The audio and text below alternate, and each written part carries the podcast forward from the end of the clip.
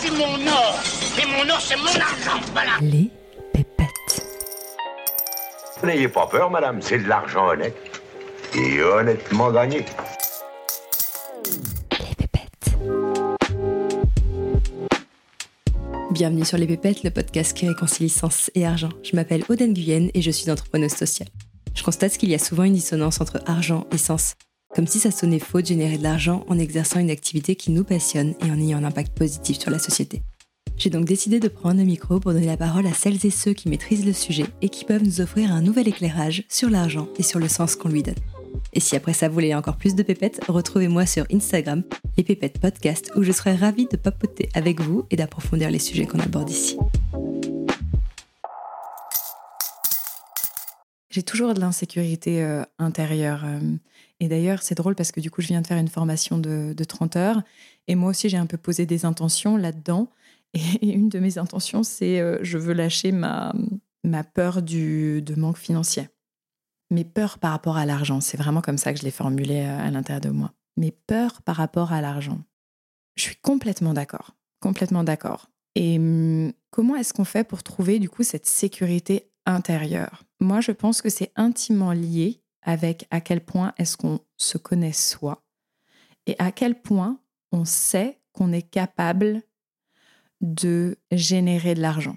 Parce que si on n'a aucune idée de comment est-ce qu'on va générer cet argent, si on n'a pas confiance en soi par rapport à ça, je trouve que pour moi, ça me génère du stress. Alors que si je sais pourquoi est-ce que je suis faite, comment est-ce que je vais générer de l'argent, si j'ai un objectif précis, moins intérieur de où est-ce que je vais, je sais que toute mon énergie, elle va être canalisée pour être dans la création de mon souhait, de ce que je veux créer.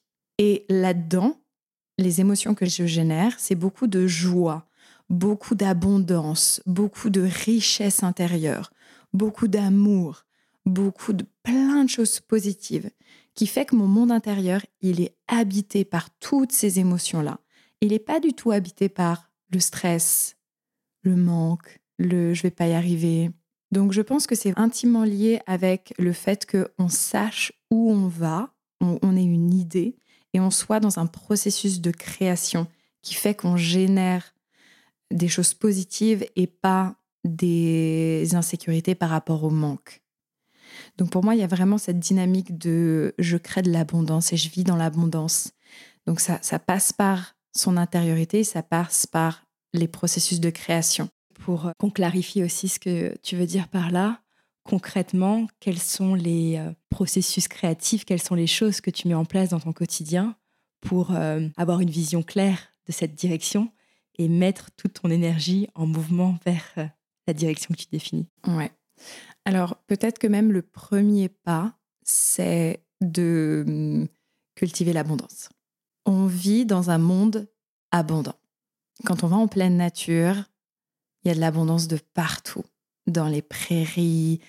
Enfin, la nature est généreuse, la vie est généreuse et la vie simplement vécue nous permet d'être vraiment en connexion avec qui on est au plus profond de nous et on se sent, quand on est dans cette connexion, juste bien en fait. On n'a besoin de rien. On n'est pas en manque de rien. Il y a de l'eau qui coule dans la rivière pour que tu puisses boire. Il y a une pomme qui naît d'un arbre pour que tu puisses manger. Il y a tout dans la nature pour que tu sois bien. Et il n'y a pas de manque. Il y a un arbre pour que tu puisses te mettre dessous. Enfin, de revenir à ce, déjà, cette connexion avec ce qui est vrai. C'est ça qui est vrai c'est qu'on a besoin de rien d'autre que ce que la nature nous offre. Et tu vois, il n'y a pas longtemps, je suis allée à Paris. Et le truc qui me choque le plus quand je suis à Paris, c'est de voir combien il y a de gens qui sont déconnectés de l'abondance de la vie, de la beauté de la vie. Combien de gens sont en déconnexion de ça.